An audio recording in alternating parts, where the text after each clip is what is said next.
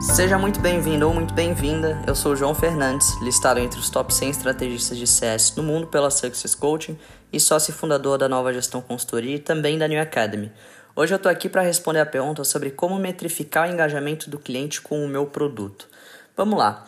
Essa é uma pergunta que não tem nenhum segredo e não tem nenhum playbook que vai te entregar ela pronta, essa resposta pronta de mãos beijadas. Por quê? Porque cada produto é um produto, cada base de clientes é uma base de clientes, cada mercado que a empresa trabalha é um mercado diferente também. Mas eu vou te mostrar os caminhos para que a gente consiga encontrar essa resposta e para que depois você consiga replicar esse tipo de pensamento aí para dentro da sua empresa também. O que eu gosto de falar para as pessoas é o seguinte: para começar a puxar métricas de uso da ferramenta, entender quais são, né, qual, o que, que é um cliente que está engajado com a sua ferramenta, pensa no seu cliente ideal. O que, que um cliente ideal hoje faz dentro da sua ferramenta? Aí vamos quebrar isso aqui em alguns pontos. Coisa mais fácil da gente pensar: volume de acesso, frequência de acesso desse cliente. Um cliente ideal, ele acessa a sua ferramenta pelo menos quantas vezes dentro de um mês? João, minha ferramenta é uma ferramenta de uso diário. Todo dia que o negócio está aberto tem que ser utilizado.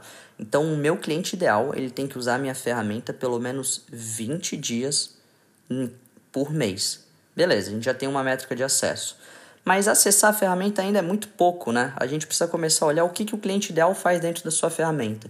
Por isso eu vou te trazer um exemplo. Imagina que comigo que a gente tem uma ferramenta que ela serve para lançar desafios para a empresa. Então você como gestor, como gestora quer lançar um desafio para o seu time, você quer que o time responda, você seleciona a resposta vencedora e divulga isso para o seu time. Então, se a minha empresa trabalha com esse tipo de ferramenta, vende esse tipo de ferramenta, eu quero saber se as pessoas estão acessando a ferramenta, mas eu também quero saber se os gestores estão lançando desafios. Opa, então a gente já tem uma coisa legal. O meu cliente ideal, ele lança desafios. Com qual frequência que ele lança desafios? Ah, ele lança desafios duas vezes por mês, pelo menos. Legal, então ele acessa pelo menos 20 vezes no mês e lança desafio pelo menos duas vezes por mês. Eu já quero ter duas métricas que a gente quer acompanhar: de acesso à ferramenta e de lançamento de desafio.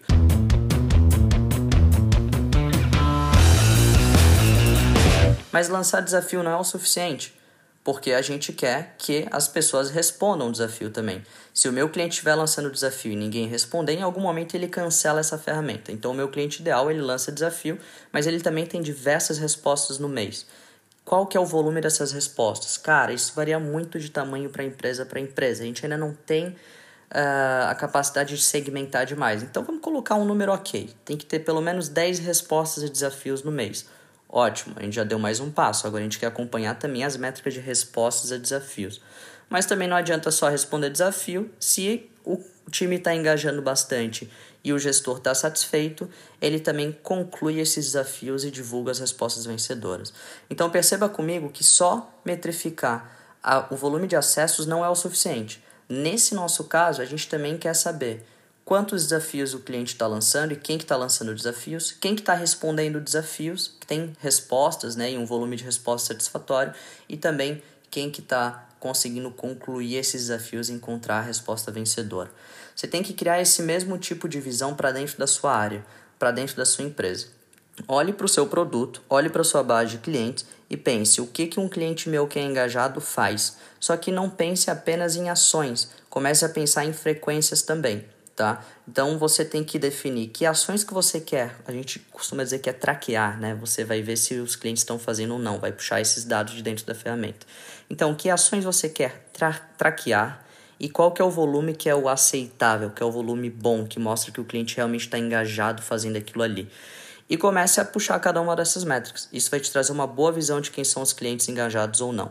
Se quiser dar um passo a mais, aí a gente começa a olhar para o Health Score o que, como é que a gente consegue desenvolver esse health score? Primeiro, a gente faz tudo isso que eu já te falei e depois a gente cria um score em cima de cada um desses pontos que a gente levantou.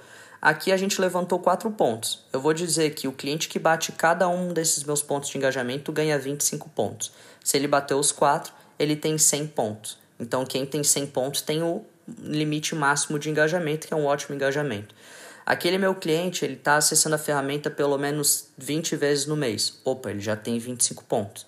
Ele está é, lançando pelo menos dois, desafi dois desafios no mês. Opa, ele já tem 50 pontos, porque ele já somou 50, mas ele não faz as outras duas atitudes que a gente espera. Então, ok, ele é um cliente com 50 pontos.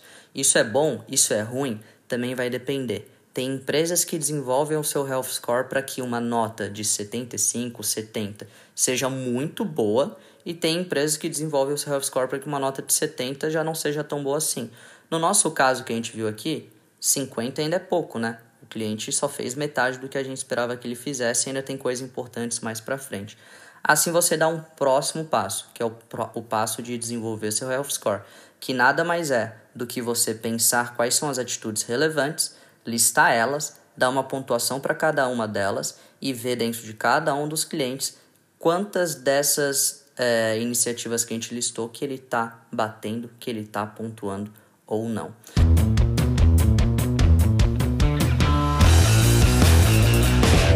Então é isso, galera. É assim que você vai desenvolvendo. É muito um pensamento, uma reflexão sobre como que o seu cliente engajado atua dentro da sua ferramenta. Isso aqui você não vai chegar numa resposta certa de primeira, tá? Provavelmente você vai continuar desenvolvendo isso por bastante tempo. A empresa que eu conheço que fez isso muito bem, ela ficou dois anos desenvolvendo. Adicionava ponto, tirava ponto, mudava o critério de frequência ali e ia cada vez melhorando mais. É um caminho de reflexão, vale a pena trazer outras áreas para discutir isso aqui também e ir criando, desenvolvendo, acompanhando, ajustando e melhorando sempre. É isso aí, obrigado por ouvir, espero poder ter colaborado bastante aí com o teu aprendizado.